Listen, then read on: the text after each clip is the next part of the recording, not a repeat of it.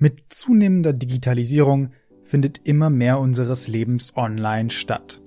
Dazu gehört auch, dass wir im Internet mittlerweile einen großen Teil unserer Käufe tätigen und sogar etliche Verträge abschließen können.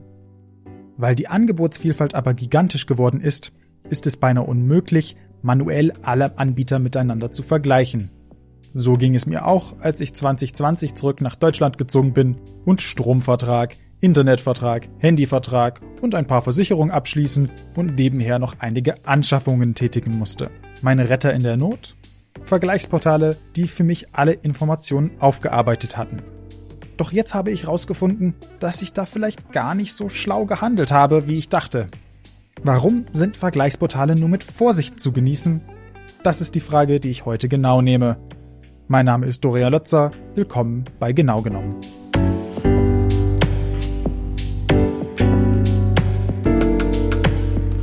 Aber fangen wir erstmal vorne an. Was sind überhaupt Vergleichsportale? Vergleichsportale sind mittlerweile sehr weit verbreitet im Internet. Wenn man sich zum Beispiel nach einem Stromvertrag umguckt oder zu einer neuen Anschaffung im Haushalt oder fürs Büro informiert, ist die Wahrscheinlichkeit sehr groß, dass eine der ersten Resultate in der Suchmaschine eine Website ist, die verspricht, alle relevanten Angebote zu vergleichen. Umso nützlicher, man kann die eigenen Kriterien eingeben und somit tausende Angebote so filtern lassen, dass man nur noch zwischen der übrig gebliebenen Auswahl aussuchen muss. Und die sind dann auch noch nach Relevanz geordnet. Man hatte also in wenigen Schritten und noch weniger Zeit das für sich beste Angebot gefunden und kann guten Gewissens zuschlagen. Klingt eigentlich nützlich. Leider ist das ganze Thema nicht so einfach. In dieser Folge möchte ich herausfinden, ob Vergleichsportale wirklich so hilfreich sind, wie sie immer tun, und ob sie ihren Zweck tatsächlich erfüllen. Die erste Frage, die sich stellt, wofür benutzen wir die Portale überhaupt?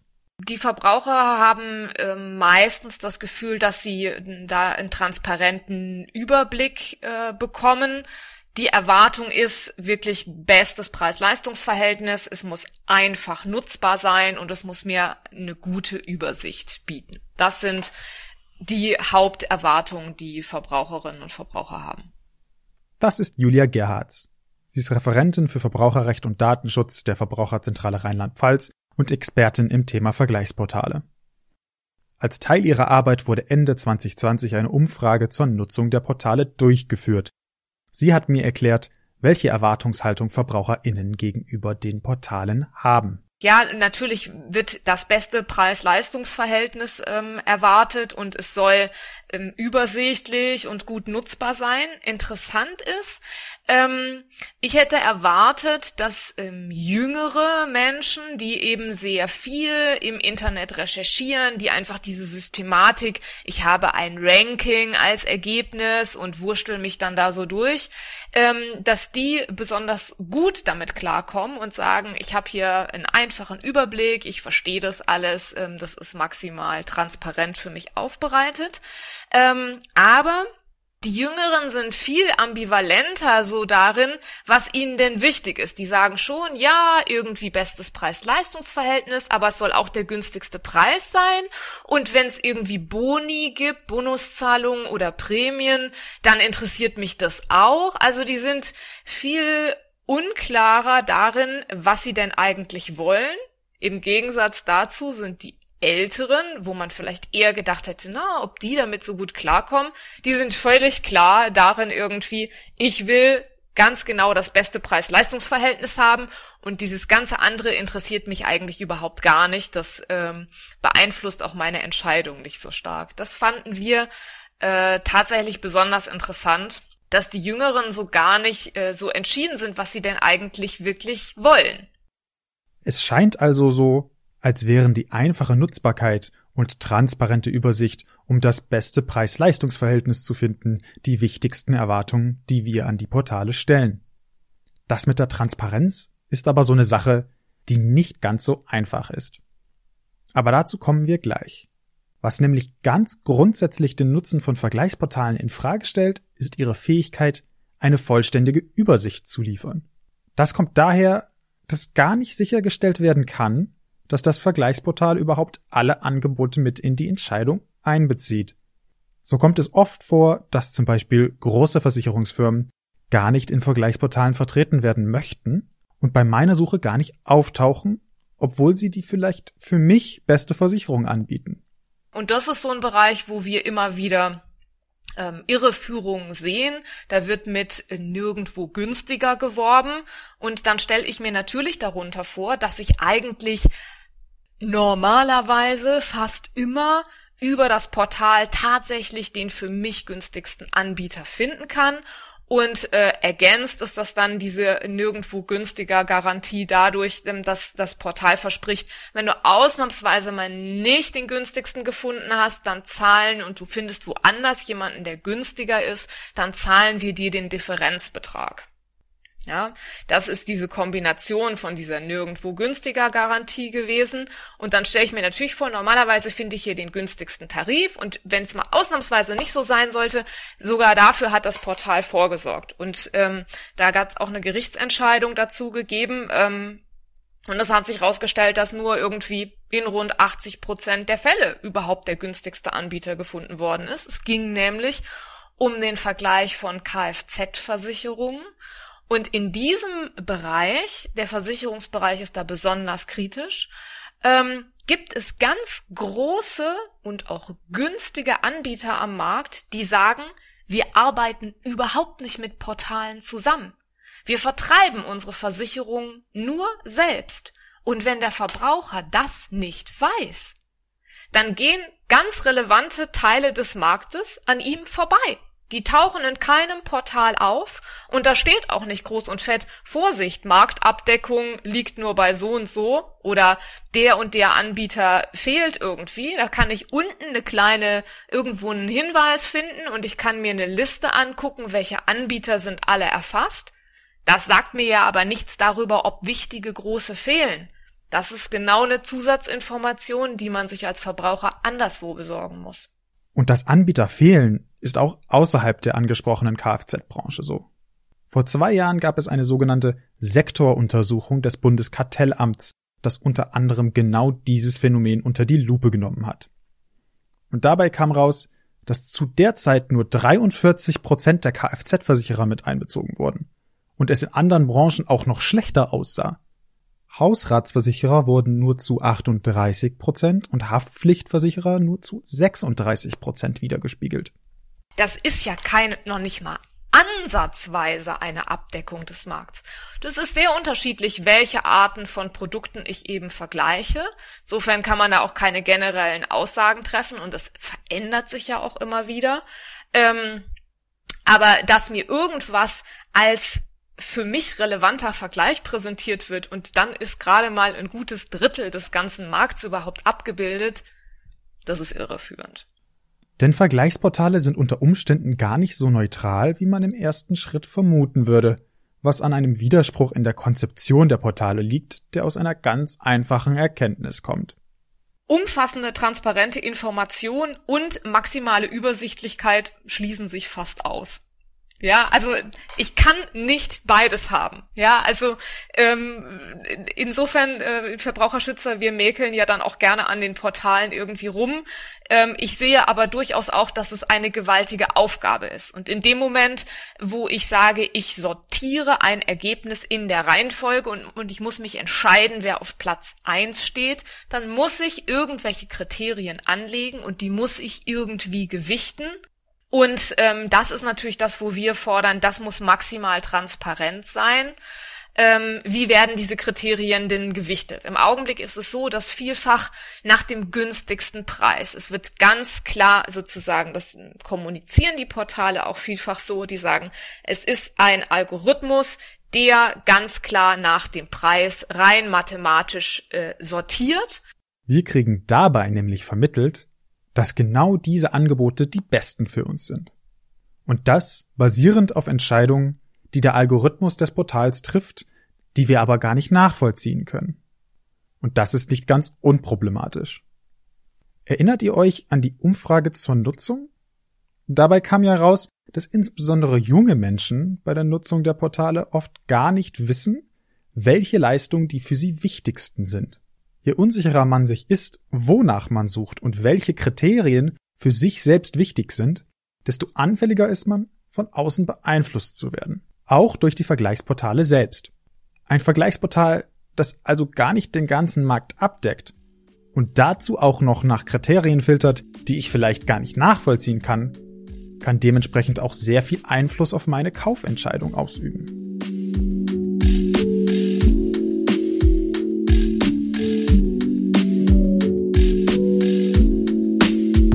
Hier kommen wir nämlich zum Zusammenkommen der Faktoren, die Vergleichsportale problematisch werden lassen.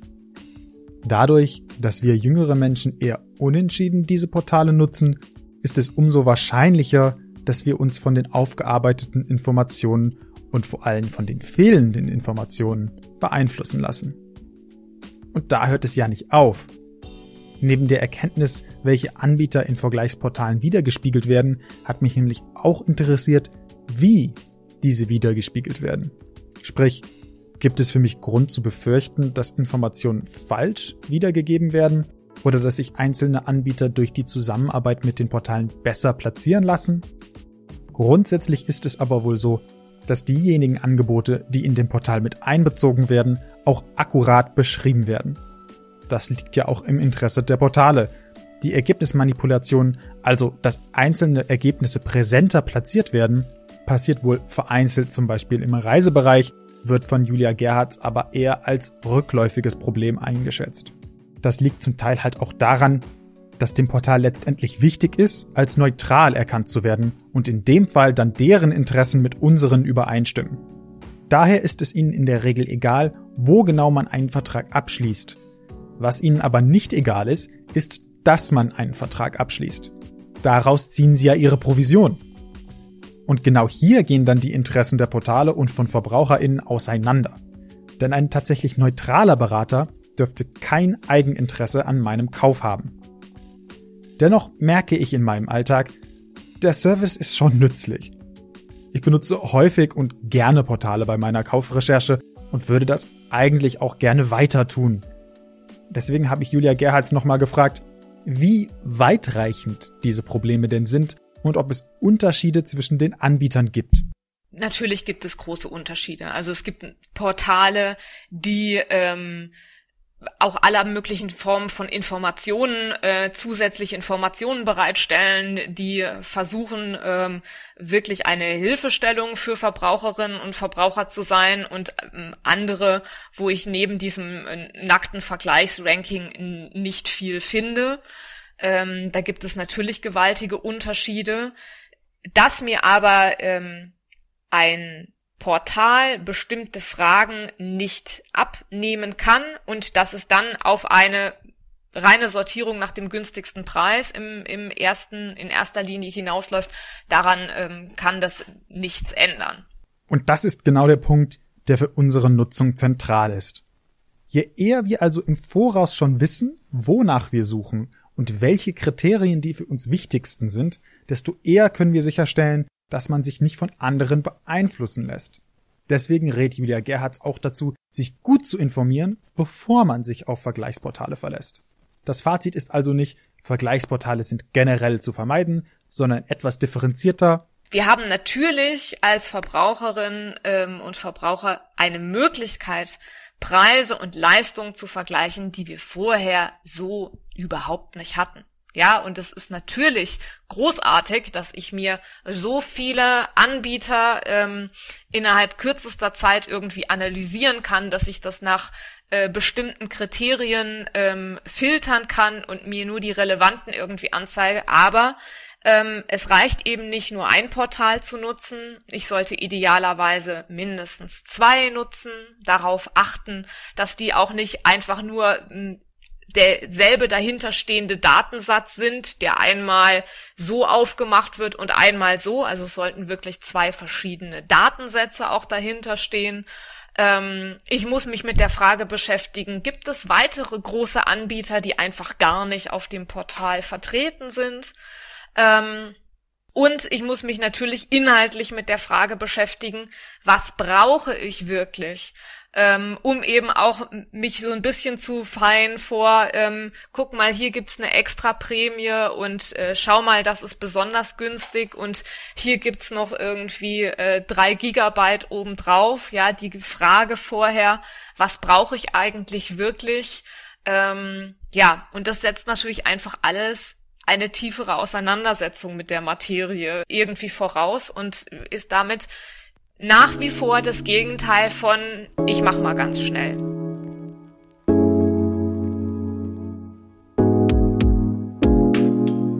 Die Portale können uns sicherlich einen sehr guten Überblick zu den Angeboten und deren Kostenpunkt geben. Laut Umfrage suchen wir aber halt auch nach der besten Preis-Leistung. Und dafür müssen wir uns erst dazu informieren, nach welcher Leistung wir überhaupt suchen. Sprich, was brauche ich eigentlich? Das klingt im ersten Schritt nach viel Arbeit, kommt aber auch auf den Einzelfall an. Insbesondere lohnt es sich, hier auf das Risiko der Fehlentscheidung zu gucken. Wenn ich wegen zusätzlicher Boni oder Prämien einen Stromvertrag abschließe, der eigentlich etwas teurer ist, als ich das wirklich wollte, ist das ärgerlich, aber sicherlich verkraftbar. Wenn ich aber zum Beispiel die falsche Berufsunfähigkeitsversicherung kaufe, in die ich mein Leben lang bezahle, dann ist das schon ein verheerender Fehler. Daher der Ratschlag, erst sich selbst überlegen, welche Leistungen für einen am wichtigsten sind. Dann dazu informieren, wer die wichtigsten Anbieter am Markt sind und dann erst mit Hilfe von mehreren verschiedenen Vergleichsportalen ermitteln, welches Angebot am besten die eigenen Anforderungen erfüllt. Wichtig dabei, sich nicht von Zusatzvereinbarungen oder Vertragsboni ablenken zu lassen, ist auch zentral, weil am Ende das Entscheidendste ist, dass das Angebot selbst mich zufriedenstellt. Und in besonders kritischen Fällen, wie zum Beispiel den wichtigen Versicherungen, kann man sich auch immer auf verbraucherzentrale.de informieren und von der lokalen Verbraucherzentrale beraten lassen. Vielen Dank fürs Zuhören. Wenn euch der Podcast gefällt, könnt ihr uns gerne in allen üblichen Podcast-Plattformen abonnieren oder Freunden und Bekannten empfehlen. Ich bin Dorian Lötzer und heute haben wir Vergleichsportale genau genommen.